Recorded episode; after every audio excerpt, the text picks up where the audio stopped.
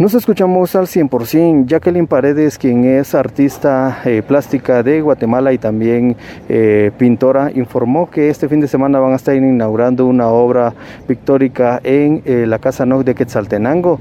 Sin embargo, aprovechó la oportunidad en el marco del Día Internacional de la Mujer para pedir mayores espacios debido a que en Guatemala pues, se carece de espacio para las artistas guatemaltecas muy importante porque justamente la exposición que da homenaje en el Día Internacional de la Mujer también da muestra de que hay muchas mujeres en la plástica guatemalteca, ¿verdad? Y en diferentes ramas del arte en Guatemala y que vale la pena conocer, vale la pena darle apoyo, vale la pena también conocer el trabajo de cada una de ellas, la trayectoria que cada una tiene, ¿verdad? Como mujer, la verdad es de que es un rol bastante importante en la sociedad.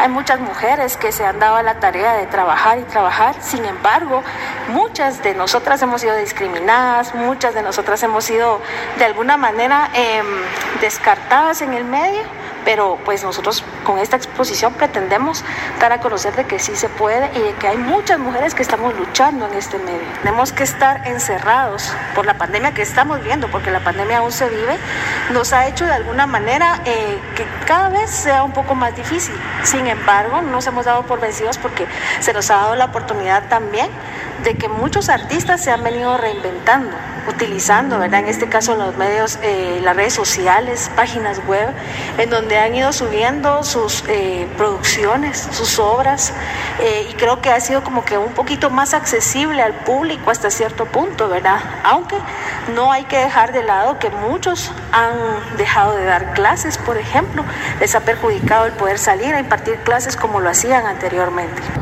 Jacqueline Paredes, quien pues es una artista reconocida en pintura, también indicó que la pandemia pues ha afectado mucho a los artistas, especialmente aquellos que se dedicaban a dar clases presenciales, de ahora lo deben de hacer de una forma virtual y los cursos pues no han tenido el mismo impacto.